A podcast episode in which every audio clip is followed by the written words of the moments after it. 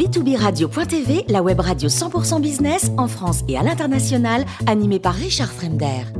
Bonjour à tous, bienvenue à bord de B2B Radio. Vous êtes 49 000 dirigeants d'entreprise, abonnés à nos podcasts. Merci à toutes et tous d'être toujours plus nombreux à nous écouter chaque semaine. Aujourd'hui, nous retrouvons comme toujours avec plaisir Luc Ferry, philosophe et ancien ministre. Bonjour Luc. Bonjour Richard. Alors, on va se faire des amis aujourd'hui parce que je crois que vous voulez tirer les leçons du scrutin et d'après vous, on est de plus en plus extrémiste en France et de moins en moins gouvernable, c'est ça?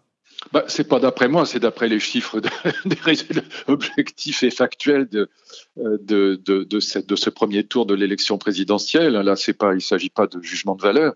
Les gens ont bien le droit de voter à l'extrême droite ou à l'extrême gauche. On est en démocratie et ça ne me, me, gêne pas en soi, mais, mais simplement les chiffres sont extrêmement frappants. Je les ai là sous les yeux. Donc, si vous ajoutez du côté de la droite, euh, que, que je dirais pas d'ailleurs extrême droite, parce que je pense que c'est une erreur de parler d'extrême droite. Ça n'a rien à voir.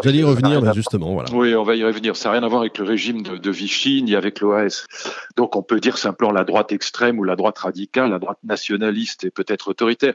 Si vous prenez les chiffres de, d'Éric Zemmour, de Nicolas Dupont-Aignan et de Marine Le Pen, euh, ça représentait 21%. Alors, Éric Zemmour n'était pas là, mais Marine Le Pen et Dupont-Aignan y étaient. C'était 21% en 2017, c'est 32,5% aujourd'hui. Et si vous y ajoutez du côté de, de l'autre côté, du côté de l'extrême gauche, les voix de, ou de la gauche extrême, de, de Mélenchon, des petits partis trotskistes, de l'aile radicale des écologistes et puis du PCF, si vous les ajoutez, vous arrivez à 60% d'extrême en France, extrême gauche, extrême droite, ou droite extrême et gauche extrême, peu importe. Euh, enfin, si, d'ailleurs, c'est important, mais en tout cas, euh, sur l'échiquier politique, euh, sinon dans l'histoire philosophique et politique de la France, sur l'échiquier politique, ce sont quand même les deux extrêmes, les deux groupes extrêmes. Vous arrivez à 60%. Donc, voyez bien qu'à 60%, euh, il est extrêmement difficile de réformer la France. Par exemple, une réforme des retraites avec un âge des retraites à 65 ans, vous avez immédiatement 60% d'opposants qui sont prêts à aller dans la rue. Et si vous regardez de l'autre côté pour avoir le du troisième côté, si je puis dire, pour avoir le, le résultat complet, c'est-à-dire du côté de ce que certains considèrent comme le cercle de la raison, c'est-à-dire en gros les centristes, la droite républicaine et puis les sociodémocrates, les socialistes modérés, eh bien Là encore, ils représentaient 58% de l'électorat en 2017, ils sont à 39% aujourd'hui. Donc, euh, voyez bien que dans ce contexte-là, donc où le cercle de la raison entre guillemets, hein, j'emploie cette formule, on peut évidemment la contester, mais disons les centristes et les républicains modérés de droite et de gauche. Eh bien, euh, dans, la, mesure où ils se sont littéralement effondrés et où en revanche les extrêmes, extrême droite, extrême gauche représentent 60% de l'électorat, euh, la France sera évidemment ingouvernable dans les années qui viennent, dans les cinq ans qui viennent. D'ailleurs, que ce soit Marine Le le Pen ou que ce soit Emmanuel Macron qui soit élu, la France sera ingouvernable parce que ce sera la rue qui va gouverner. Et donc, euh, les conséquences à en tirer, elles sont multiples. Mais la première, c'est que sans la proportionnelle, personne ne pourra gouverner le pays. C'est un paradoxe parce que autrefois, euh, voilà, on disait la proportionnelle, c'est euh, le général de Gaulle disait, c'est la chienlit, c'est le régime des partis, c'est c'est l'inefficacité, c'est la paralysie du pays. Et en un sens, il avait raison parce que de son temps, il y avait deux blocs, il y avait une grosse gauche et une grosse droite, voilà. Mais euh, aujourd'hui, il y a six courants politiques en France et par conséquent, avec 60% d'extrêmes, si vous n'avez pas un gouvernement d'union nationale comme en Allemagne, vous n'y arriverez pas, c'est impossible.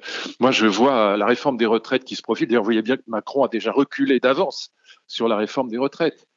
Eh oui, mais c'est pas pour rien, c'est parce qu'il sait très bien que c'est injouable. À quoi vous, vous attribuez en fait le résultat de ces élections? C'est les, les, crises successives? C'est euh, le gouvernement actuel? C'est le sens de l'histoire? Non, je pense que le, je pense que quand le centrisme est au pouvoir, je le dis depuis cinq ans, je, je, l'ai écrit mille fois, lorsque le centrisme est au pouvoir, euh, évidemment, euh, le débat droite-gauche ayant disparu, euh, le débat centre-extrême s'installe parce que les extrêmes apparaissent comme, au fond, le seul changement radical. Souvenez-vous, pendant la campagne électorale, euh, Valérie Pécresse a dit Ah, mais Emmanuel Macron, il a pillé mon programme, ce qui était d'ailleurs assez vrai.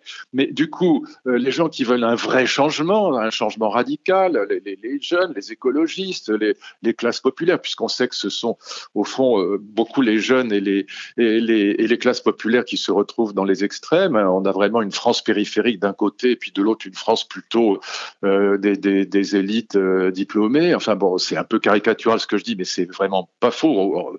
Je résume un peu ce que, ce que disent des gens comme Christophe Guilluy ou même comme Jérôme Fourquet. Bon, on a vraiment deux France qui s'opposent et donc il est clair que quand le centre est le centrisme est au pouvoir, la seule alternative forte, eh bien, ce sont les extrêmes. Donc, je le dis depuis cinq ans, le centre fait mécaniquement monter les extrêmes.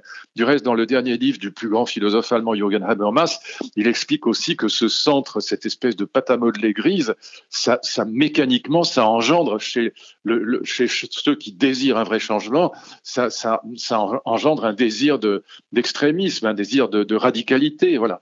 Et donc, euh, oui, je pense que euh, cette espèce de, de, de, de centrisme euh, avec du débauchage de, de, de, de, personnalités de droite et de personnalités de gauche, mais sans union nationale pour autant, puisque les partis restent en dehors du gouvernement, c'est ce qui fait monter les extrêmes, oui, certainement. Ça veut dire que pendant 5 ans, voire 7 ans, puisqu'ils sont en train de parler de Septana à nouveau, on, on va se retrouver sans rien, c'est-à-dire aucune réforme, ou alors, dès qu'il y a une réforme, c'est les grèves de 95 non, il faut faire la réforme, il faut faire la proportionnelle, sinon on n'y arrivera, pas.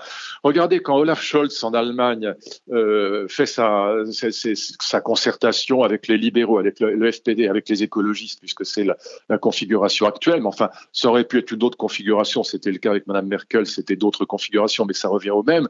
Ben, une fois qu'ils se sont mis d'accord sur un programme, sur une dizaine de, de, de, réformes importantes, et comme ce sont des gens sérieux, ben, ils, se, ils finissent par se mettre d'accord, même si ça met du temps une fois qu'ils sont d'accord sur un agenda de réforme, bah, ils représentent en gros 65 ou 70% des Allemands.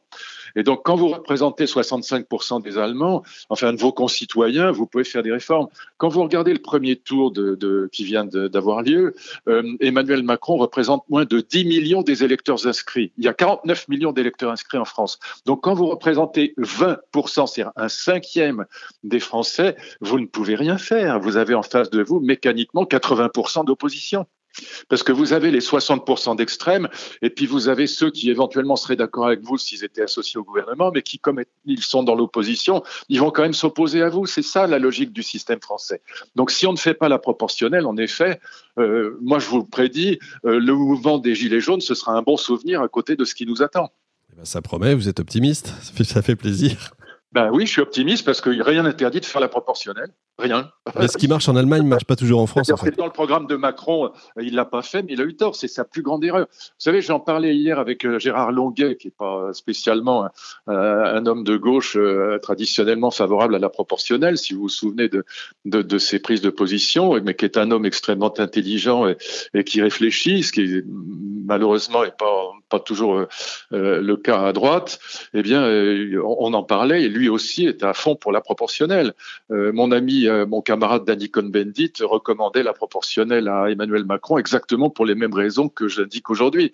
Et donc rien rien n'interdit de, de mettre en place un système un peu intelligent de proportionnel qui oblige à l'union nationale alors que le système actuel l'interdit. Et donc euh, oui, qu'on se rapproche du système allemand. Alors le système allemand est très compliqué, mais qu'on se rapproche de ce système-là, c'est le seul moyen que ce que j'appelle le cercle de la raison, la raison revienne au pouvoir. Sinon, encore une fois, euh, quand vous représentez, vous représentez positivement qu'un cinquième de la population, vous ne pouvez pas y arriver. Après, on a l'illusion majoritaire parce qu'au deuxième tour, face à Marine Le Pen, il est, plus que probable que Emmanuel Macron sera, élu, mais, il sera élu négativement, il sera élu par défaut. Éliminer, c'est pas choisir. Et donc, euh, il faut avoir conscience que c'est le premier tour qui est significatif des voix qui vous sont attribuées positivement. Et encore, même dans ce cas de figure, il y a eu beaucoup de d'élimination par euh, par anticipation, si je peux dire. Le score un peu plus élevé que prévu d'Emmanuel Macron et le plus bas que prévu de Valérie Pécresse s'explique largement par le fait que les, gens raisonnables, entre guillemets, ont anticipé la défaite de Valérie Pécresse, ont dit oh, bah, autant voter tout de suite pour Macron, bon, et pour éviter que les extrêmes soient trop puissants au deuxième tour. Donc c'est ça qui s'est passé, mais éliminer, c'est pas choisir. Et donc l'illusion majoritaire en France, elle est, elle est dramatique aujourd'hui parce que le gars qui arrive à l'Élysée, bah, il croit qu'il est vraiment élu avec la majorité des voix des Français, mais c'est pas vrai. Son vrai score, c'est celui du premier tour. Et donc il faut absolument faire la proportionnelle, faire un gouvernement d'union nationale. Sinon, en effet, on n'arrivera à rien. Et on sera euh, avec 60% d'extrêmes absolument hostiles à toute espèce de réforme des retraites euh, du type euh, âge de la retraite à 65 ans. alors, je souhaite vraiment bonne chance à Emmanuel Macron. D'ailleurs, comme je, je l'ai déjà dit, il a déjà commencé à reculer. Eh bien, espérons que ce message arrive en haut lieu. Merci beaucoup, Luc Ferry, pour ce billet d'humeur. Je rappelle que vous êtes philosophe et ancien ministre. Mais Nous aurons...